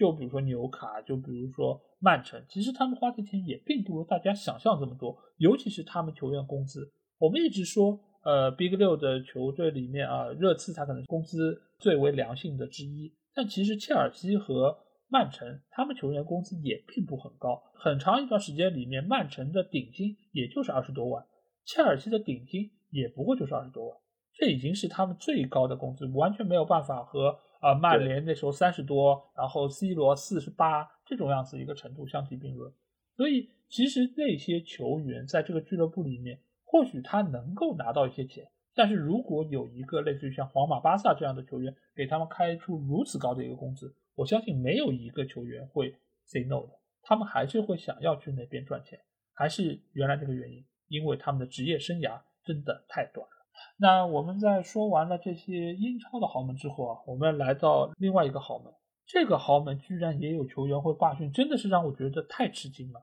因为这个球队，我们说起来哦，多少多少连冠，就是拿冠军，就是躺冠一样啊，这么容易。但是从他队里面也出现了像里贝里、莱万这样的想要寻求转会而采取极端手段的球员。那小军觉得为什么呢？为什么他们有拜仁这么好的一块招牌也不要呢？我觉得肯定他们不能说还想争取更多的联赛冠军啊，那么所以说他们的这个罢训或者这个志向的理由肯定少一条。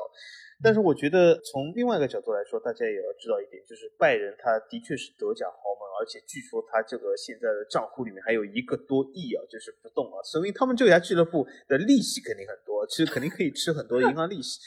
这肯定是件好事啊。但是我们要知道这点，就是拜仁其实工资的水平控制的也是非常不错的，拜仁的整个对工资的控制，对这个俱乐部的开销也是非常健康的，因此。有一些球员，他需要有更大的工资，他就需要离开拜仁。当然有失败的，有成功的，比如说里贝里的失败，或者是莱万他成功的。而且，比如说拜仁也是一家什么俱乐部？就是刚才我提到和呃，类似于之前我提到，就是拜仁对一些老将的续约是把控的非常严格，就是规定必须要一年一续，每次续一年这样的。那么对一些老将来说呢，无可厚非，对吧？你如果设身处地的时候，呃，可以想一下，比如说你是莱万。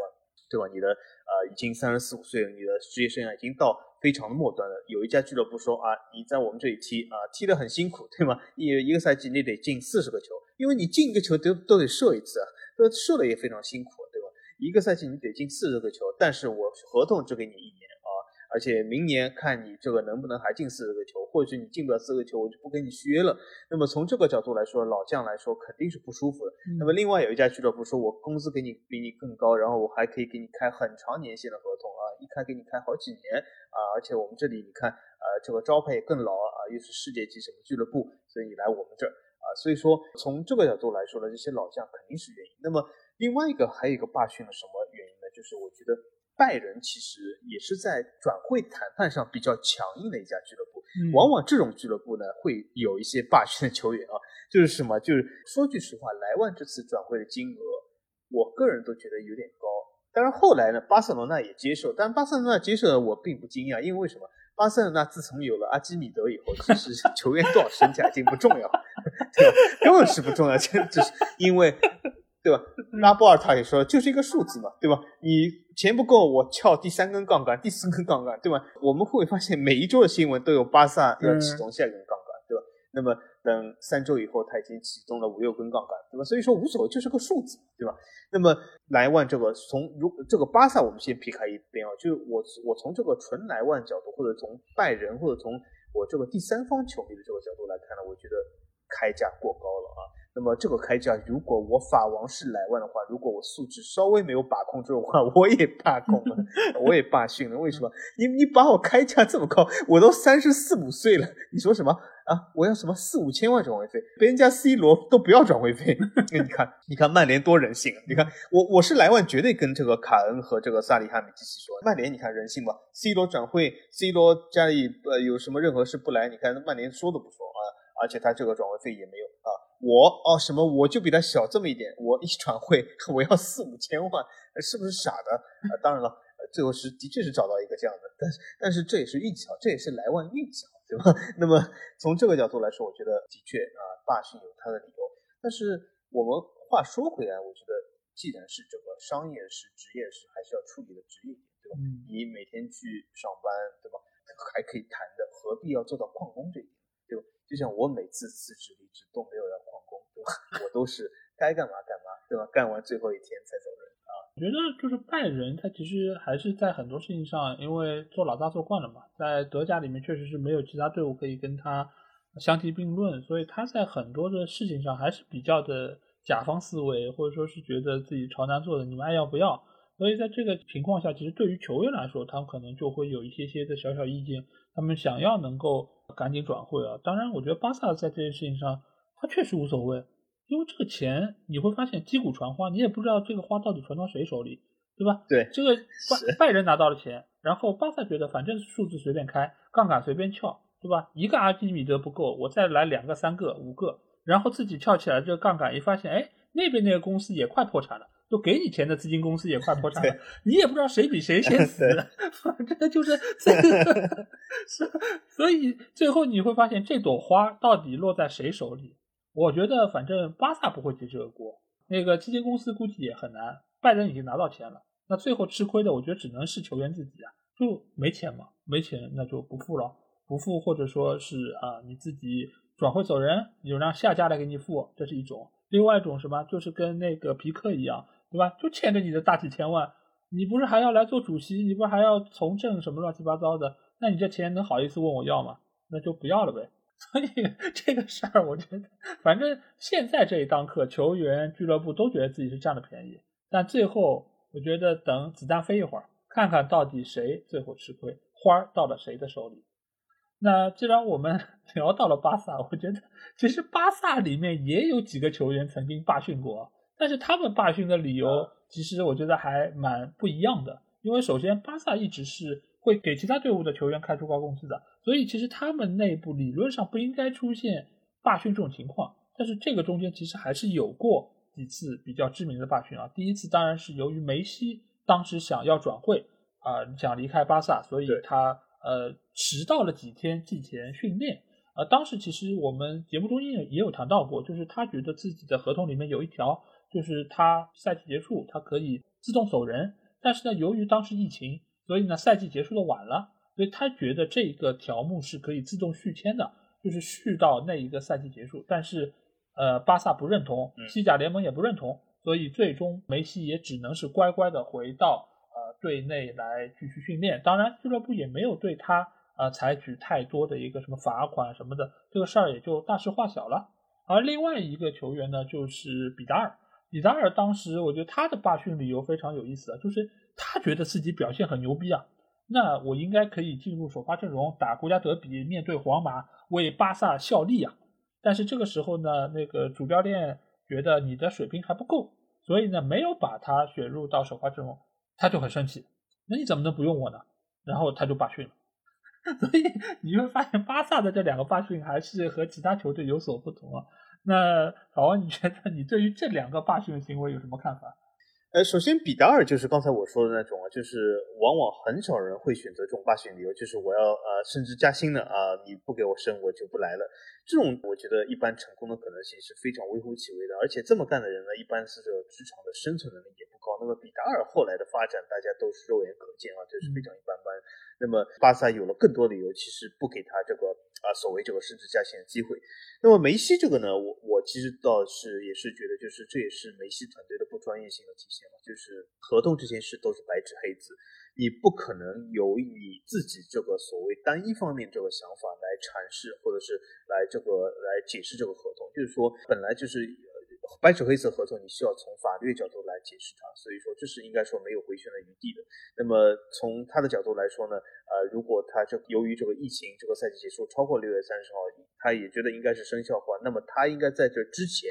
就和巴萨有一个补充条款啊，作为一个在六月三十号之前就会有一个补充条款，然后双方签字同意才可以。那么在没有这个补充条款的情况下，那么很明显，巴萨在这件事上从法律角度来说是更占理的。那么这应该说是一个呃所谓的这个团队的不专业性。那么后来呢，的确啊，梅西团队也是接受这个事实，因为我们也后来看到就是没有在这件事上啊继续双方纠纷下去，因为这件事其实从法律角度来说还是比较清晰的。那么后来发生的事呢，就是后来是或许也用由于这个所谓的这个呃合同的纠纷，种下了一些呃双方不和这个呃应该说是一个开端，或许是这样。但是从这件事本身来说呢，我觉得还是以合同为主啊。那么呃上班最好还是不要迟到啊，这是我的看法。好，那我们接下去会来聊一聊，就是那些接收罢训球员这些俱乐部啊，这个中间其实也有几个老面孔。那这个中间最有名的那就是皇马俱乐部，因为。皇马这个俱乐部我觉得非常非常的特殊，特殊在哪里？就是他对内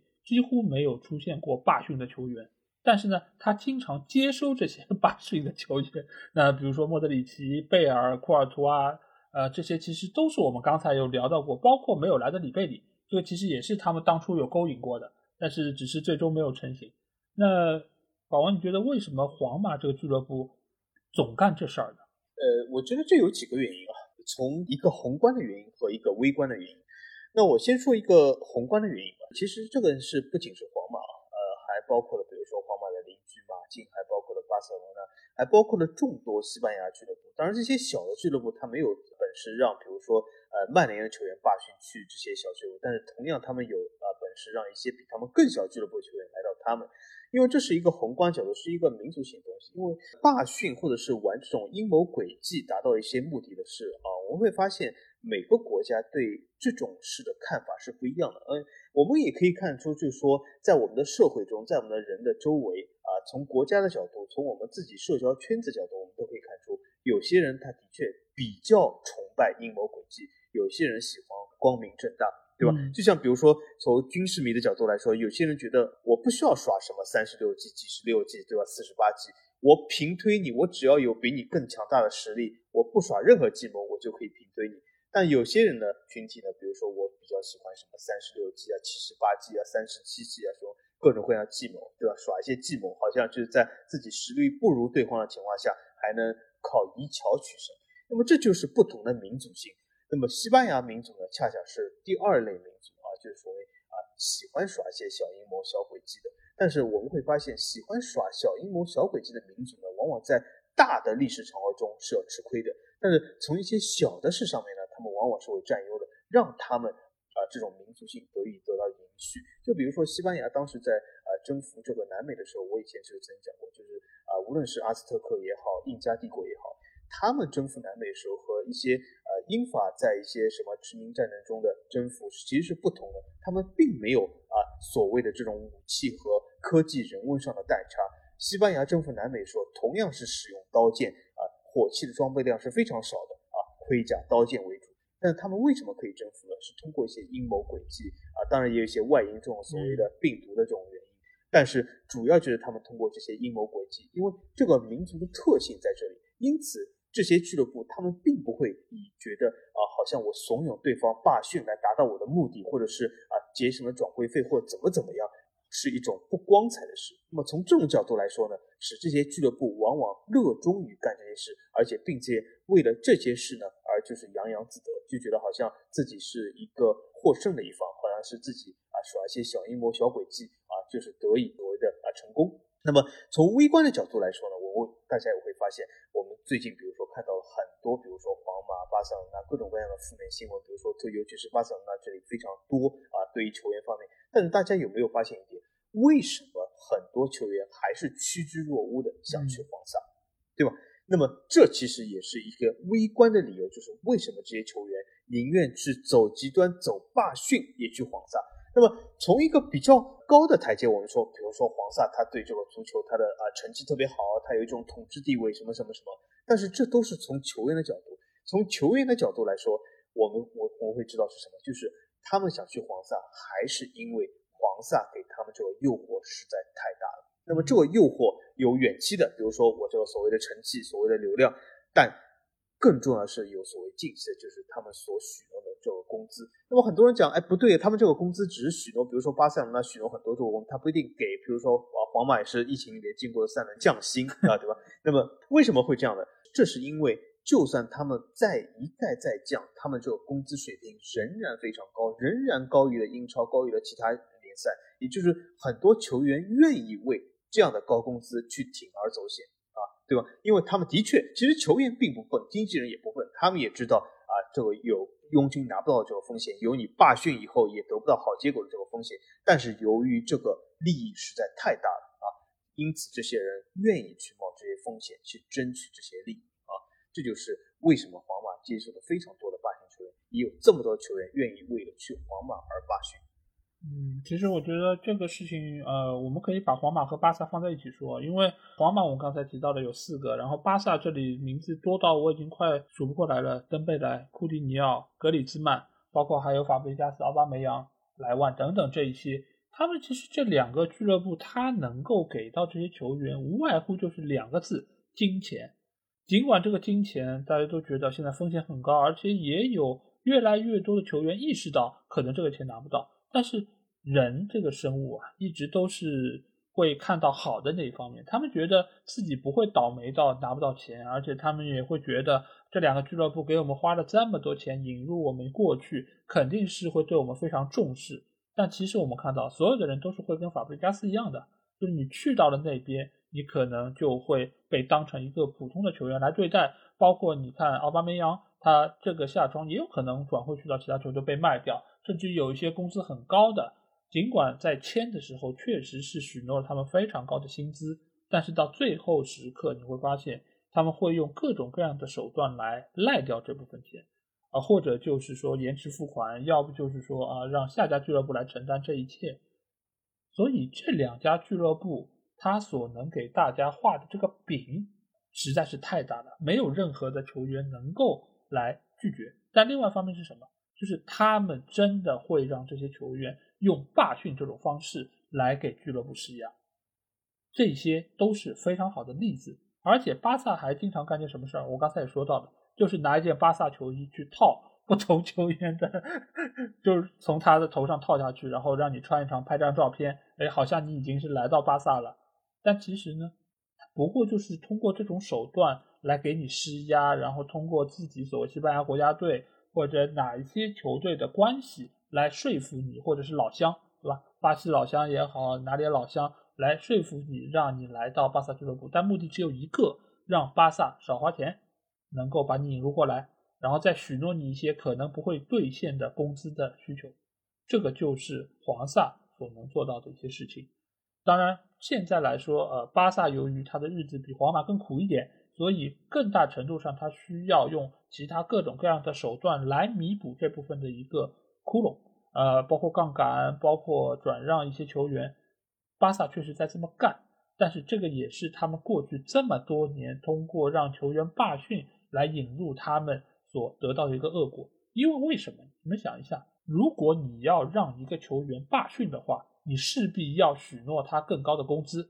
让他有这个动力来做这个事儿啊。所以你会看到所有的这些引入过来的霸训球员，库蒂尼奥、格里兹曼，哪一个不是巴萨工资最高的？包括登贝莱这样的霸训老油条，都是这样的。所以你会发现，这些人到了巴萨之后，真的是给巴萨带来了更多的实际上增强吗？不是的，他们每一个都在增加巴萨经济上的负担，而且每一个都能够直接摧垮。巴萨的财政的一个平衡，库蒂尼奥算是不错了，算卖掉了。但其他几个呢？格里兹曼呢？登贝莱还续约了，降薪了，算是得到了一个不错的结果。但是，其实这些球员仍然是在极大的消耗巴萨的一个经济实力。那说完了黄萨之后啊，接下去我们要来到另外一个老干部球队。但这个球队其实很多人没有想到，居然他也会接受一些罢训球员。那就是去年刚刚拿到了意甲冠军的米兰。那米兰最近我们知道有一个非常热门的转会的事宜啊，就是 就是德卡特莱尔。这个其实之前法王在他的比甲无双也有介绍过这个球员，但是呢，这个球员最近话题真的是满满啊，居然这么一个哎呀，就是长得很帅气的白白嫩嫩的，居然也罢训了。法王，你给我们点评一下这个事儿。啊，我点评一下这个事啊。我们这个群里还有一个热心的荷兰球迷曾经问我这件事啊。他因为为什么他因为我曾经在比甲无双中，呃，是让这个 CDK 这个球员德卡特尔做过一期主角啊。就是那期节目里面，我还是把他作为一个比甲的非常有潜力的新星来介绍啊。那么这次呢，他这件事呢，其实让我挺失望的。那为什么呢？从两个方面说嘛。我先说从球员的角度来说嘛。那么呃，CDK 或者是德卡特尔这次的罢训，它的危害性在哪里啊？首先说一下，大家肯定是作为米兰的球迷，我相信是一定是非常的高贵，肯定是看不上这个比甲这样的联赛。那么我就说一下这个德卡特莱尔他在比甲是什么情况？他在布鲁日的情况就是什么？他之于布鲁日就有点像凯恩之于热刺一样啊。那么也就是这个呃是一个巨大的一个呃对布鲁日球迷的一个冲击啊。呃，而且为什么？因为他是布鲁日本地的人啊，他而且是布鲁日一向的。培养出来的球员，而且他又是布鲁日各个这个啊球员啊球队这个宣传片里面的主角，而且上赛季比甲季后赛代表布鲁日出出镜的也是德卡塔尔，就是布鲁日啊是一向以德卡塔尔作为核心前场核心，而且不是用啊荷兰球员朗啊或者是其他球员啊，反而就是把德卡塔尔位位置拉得非常高，因此其实这次布鲁日是啊不希望他转会或者不希望他以这个价格转。但是德克塔尔他非常想去米兰啊。那么从另外一个角度来说，我们讲一下从米兰角度，我相信米兰这个俱乐部给人包装了一个什么印象，就是说好像自己都是一个非常无辜的一方。比如说，呃，之前的什么多纳鲁马的出走啊，什么呃凯西的不续约啊，什么什么，好像都是呃是一个受害方啊。但是从其实很多角度来说，米兰其实接受像。德卡泰莱尔这样的球员，或者是有一些霸训球员，他难道是一个什么呃从来没干过的事，或者是一个非常无辜的呃天真的小白第一次干这件事吗？其实并不是。那么米兰其实对德卡泰尔这件霸训事上，我相信是有推波助澜作用的。为什么？因为之前米兰一直不能和布鲁日在这个转会费上达成一致啊，而且是拖了非常久。嗯，而且米兰其实我们会发现到，就是米兰转会名单上的时候球员，我以前曾经说过，就是米兰转会名单上的球员啊，要凑成一个连，那是绝对没问题的。他有这么多的球员，他想引进，虽然兜里只有三四千万啊，他有非常非常多的球员啊。他之前想买过什么波特曼啊、桑切斯，之前曾经有米兰球迷还非常怜悯的告诉我们里尔球迷说什么，真的不好意思买了你一整个里尔，结果其实米兰买到最后了，最后买了谁呢？对吗？所以说真的是啊，有的时候我希望就米兰球迷在怜悯之前，还是要先就是谨慎一点啊，对吧？那么从这个角度来说，其实米兰啊真的是在这个事上资金是捉襟见肘，因此他也是。呃，怂恿一些球员做出这种霸性的行为。那么很多人讲这不可能，这是你这个揣测。呃，我们把这个放在一边。米兰其实上赛季引进了麦尼昂，也是经历的同样的事，对吗？麦尼昂离开里尔，啊，和里尔闹得也是非常不愉快。麦尼昂之前也是和多纳鲁马一样，号称是里尔是他的最爱，是要续约的。结果呢，发生什么事？当然，我知道米兰球迷对于呃多纳鲁马、凯西都是咬牙切齿，但是对于呃德卡特莱尔、CDK 或者是这个麦尼昂呢，好像又是自己的宝贝，从来不说他们罢训和这个所谓这种接近于罢训这些事。但是事实就是摆在那里，所以说米兰在罢训怂恿这件事上，并不是一个小白，而是一个其实有经验的俱乐部。而且我们这张名单说的还是现在，米兰在九十年代在什么时候，其实这样的事屡见不鲜。对啊，因为其实我们在上次我说那个拉帕那期节目中，其实我有说到伊布的事情。因为伊布当年从巴萨转会去米兰的时候，其实也是为了能够让米兰少付点钱，然后也采取了罢训这样一个情况。当然，这个和拉胖怂恿是分不开的。但是不管怎么说，米兰在这件事情上真的是历史悠久啊。他们在过往的很长一段时间里面，很早就开始这么干了。所以对于这些老干部球队来说，我觉得这块招牌。确实是能够迷惑到很多的球员，也能够让他们为了去到这个俱乐部镀一层金啊，来放下自己的身段，来参与到罢训这样一个不为大家所认可的一个行为中来啊。所以有时候你发现，就我们觉得这个老干部球队这块老牌子上面都是蜘蛛网，但是有些球员他还真认。他觉得这个就是一个呃一个荣誉的象征，我来到这个球队就能够让自己好像呃身价能够再提升一下，好像知名度也能够有所提升。但是我觉得 CDK 这么执着于去米兰啊，其实为什么不去一家英超俱乐部呢？我觉得或许那个可能才是更好选择，当然也或许没有英超俱乐部要他，这谁知道呢？那接下去我们来说两家英超俱乐部吧，他们也是确实是接收了几个罢训而来的球员而已。他们是来自于曼彻斯特的两个球队啊。那先说曼城吧，曼城比较知名的一个球员那就是斯特林。那斯特林当时他是在利物浦作为一个希望之星啊冉冉升起，而且他也是拿到了欧洲金童奖。所以这个时候其实斯特林是一个非常有潜力的球员，不像现在我们说他做什么快乐男孩。而且很多曼城球迷都好像有点看不上他，但是当年你们在求购他的时候，还是花了非常大力气，而且他也为了能够去到曼城，也是不惜罢训啊，呃，也是缺席了当时利物浦队的季前热身赛，呃，这个就是曼城当时是斯特林，而曼联当时呃是差不多的时间啊，引入的是罗霍，罗霍当时他在呃里斯本竞技的时候，他打得非常出色。而这个时候，曼联想要引进他，他听到这个消息，他马上就想来到曼彻斯特，能够为曼联效力。但是当时啊，葡萄牙俱乐部还是呃想要拖一拖，然后谈谈价格。这个时候他坐不住了，他就罢训了。他不止罢训，他还罢赛了。所以在这个过程之中，很快这笔交易就完成了。呃，尽管最后好像罗霍在呃曼联的职业生涯也不是特别的理想吧。但是最起码啊，当年的曼联还是一个呃非常有吸引力的俱乐部，还有球员为了来加盟曼联而罢训啊。现在似乎连这样的人都找不到了，这好像也有一点点可悲啊。那毕竟曼城还有凯恩愿意罢训，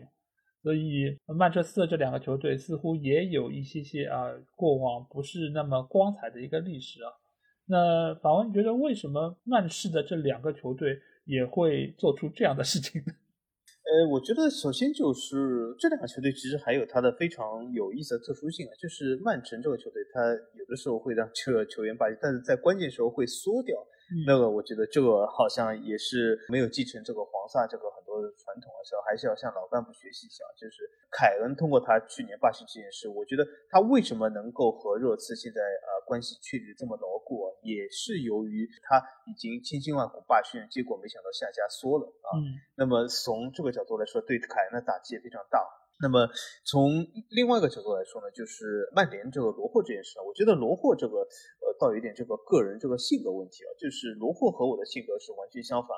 因为我是那种延迟享乐的人啊，因为我如果找了一个非常好的公司作为下家的话，我还甚至想就是延长一下这个呃去下一家公司这个时间啊，因为为什么？在这段时间里面我会非常的幸福啊，就是天天憧憬啊有一个非常美好的未来啊，我甚至想。延长这个呃，把这种所谓的一个月的这种什么呃，所谓通知期延长到一个半月，然后如果我可以的话，就是让我天天沉浸在这种美好当中，因为我知道去了一个这个真正去到这个下家，肯定会遇到非常呃各种各样这种麻烦的事，所以说我还不如把这个放在憧憬里更好。但是罗霍呢，很明显是想提前享乐者，所以和我这个性格完全不同。但是呃，我觉得罗霍这件事呢，还是以个人的性格为主。其实我这个也非常好理解啊，因为他如果能够早一天去到曼联，就能够早一天领高工资嘛。这个其实和维尔纳是一样的，就是赶紧对吧？我也不要打欧冠了，我赶紧去。是，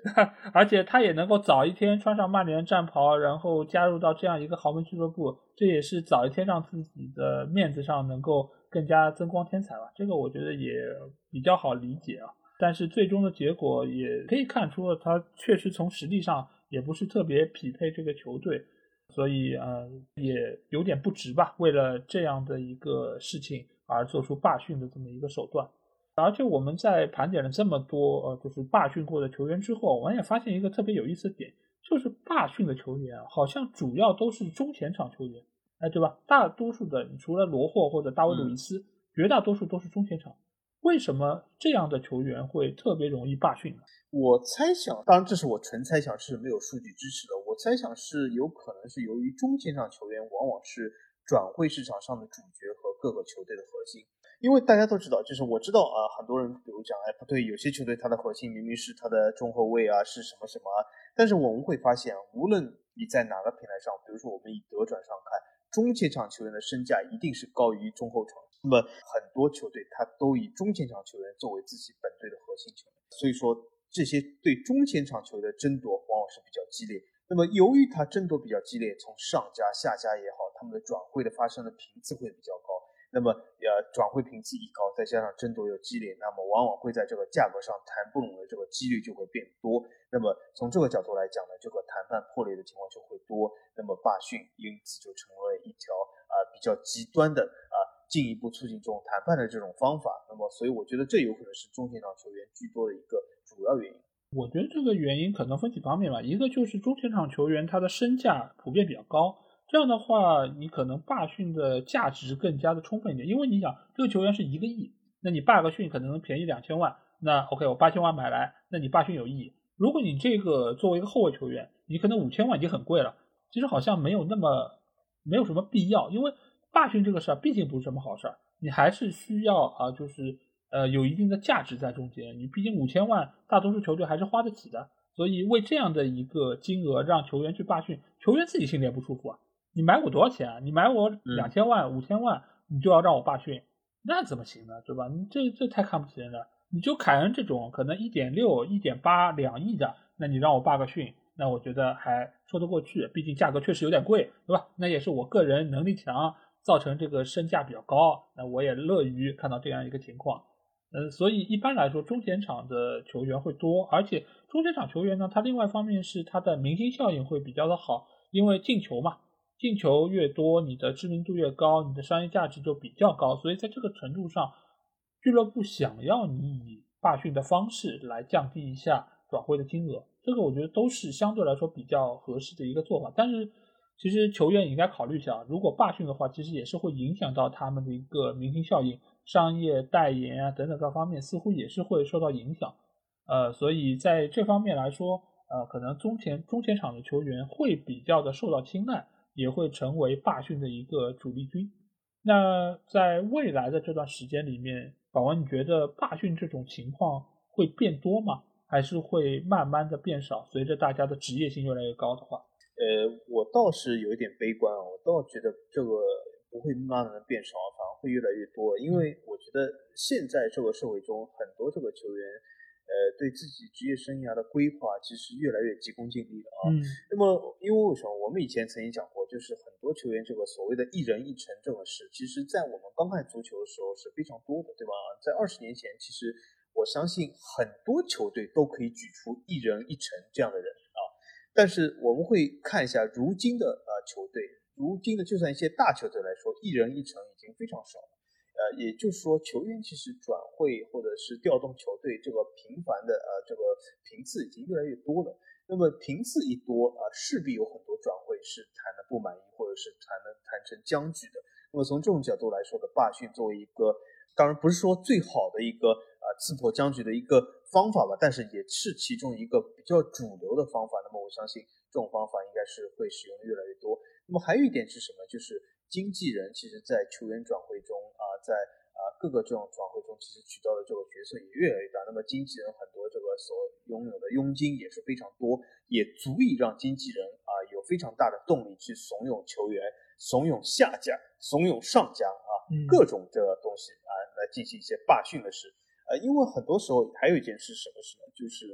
有些上家为了就是给自己这个俱乐部台阶下，也有的时候他默认一些球员罢训是什么？因为通过这些罢训，或者是他逼迫了这个球员进行了罢训，然后让自己松口，是能够给自己的球迷有所交代啊。不然有的时候，比如说啊，你说我呃连续卖队长，对吧？呃，我连续卖队长，呃，我难道就是为了钱吗？对吧？我怎么向球迷交代呢？那我只能说，你看他都罢训了，他都不爱我们了，你还非要爱着他，为什么要做舔狗呢？对吧？那么这这就是一种交代嘛，对吧？我觉得，所以说，呃，当年的阿森纳和现在曼联这种处理方法就非常不错，因为很多这个阿森纳球迷当年是知道自己的队长都要罢训了，和如今很多这个所谓的曼联球迷或者是罗迷，对吧？他们都知道都要罢训了，那么他们也愿意接受啊。你看，我们何必做舔狗呢，对吧？对方这么想要走，那么就算了。所以我觉得，呃，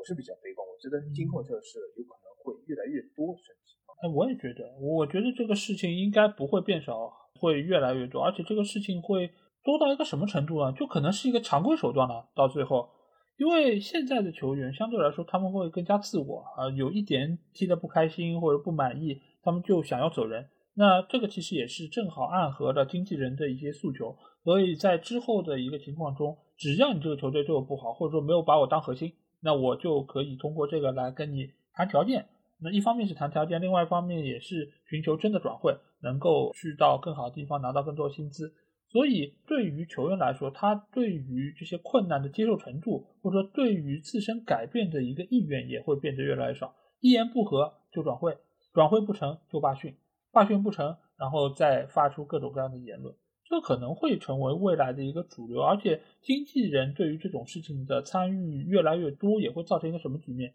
就是，即便他在网络上收到了很多不好的一些评价，经纪人也可以去用水军去给他洗，也会啊有很多的这些记者拿出他们的一些观点来替球员来辩护。那这样的情况只要一多，对于球员来说，他也没有心理负担了。就以前罢训的话，可能还会名声不好，还会就是关系闹僵。但是只要掌控住了互联网媒体的这么一个口径，其实他们在罢训这件事情上。也不会有太大的一个负担，而且俱乐部遇到这种情况，一般来说还真不会那么强硬的对待球员，因为就像我们说的，有时候狗咬人，你难道还能真的咬回去吗？俱乐部对于球员来说，他还是一个更加高等的，还是更加上级的这么一个存在，所以球员如果发疯的话，那还可以理解；俱乐部如果发疯，那我觉得球迷可能意见会更大一点。所以以后的世界足坛，我觉得。可能罢训是非常常见的，而且每一个窗口，夏窗、冬窗，没几个罢训啊，感觉都完成不了 KPI 了，嗯，所以我觉得这个事儿肯定是会越来越多，而且经纪人也好，球员也好，对于相关的舆情处理也会变得越来越有经验。好，那这期节目也是和大家聊了一些曾经罢训过的球员啊，包括和和他们有关的一些俱乐部。以及啊稍微讨论了一些关于罢训的一些啊情况啊，包括他们的缘由。那也让我们知道，现在这个世界足坛啊，真的是越来越不太平。要有些个人的情绪啊，就会通过非常极端的一些手段来发泄。呃，我觉得总体来说，这个足球这个运动啊，就是在资本介入之后变得越来越浮躁了，才使得就这么多的球员他们会用这种手段来为了达成自己的诉求。呃，最终是闹得球员自己、经纪人，包括球队本身，其实都不是落得一个非常好的下场。因为我们可以看一下，说了这么多的就是罢训转会的球员，真正你说能够啊收获一个好的结果的有几个？其实还真没几个。那可能皇马那几个你觉得啊拿了欧冠不错，涨涨了薪水，但其实绝大多数的其实都没有拿到一个特别理想结果。所以有些事儿呢，还是应该坐下来好好商量，好好谈。有什么过不去的？而且你真的是罢训去到那个球队，那个球队也不会珍惜你的，因为对他们来说，你罢训能来，也说明你就是一个舔狗。那我到时候用不到你的时候，我也会把你一脚踢开。好，那听了我们这期节目，如果你们有什么话想对我们说，欢迎在我们的评论区留言。如果想要和我们直接交流，也可以来加我们的群，只要在微信里面搜索“足球无双”就可以找到，期待您的关注和加入。那这期节目就到这儿，我们下一期的足球无双节目再见吧，大家拜拜，大家再见。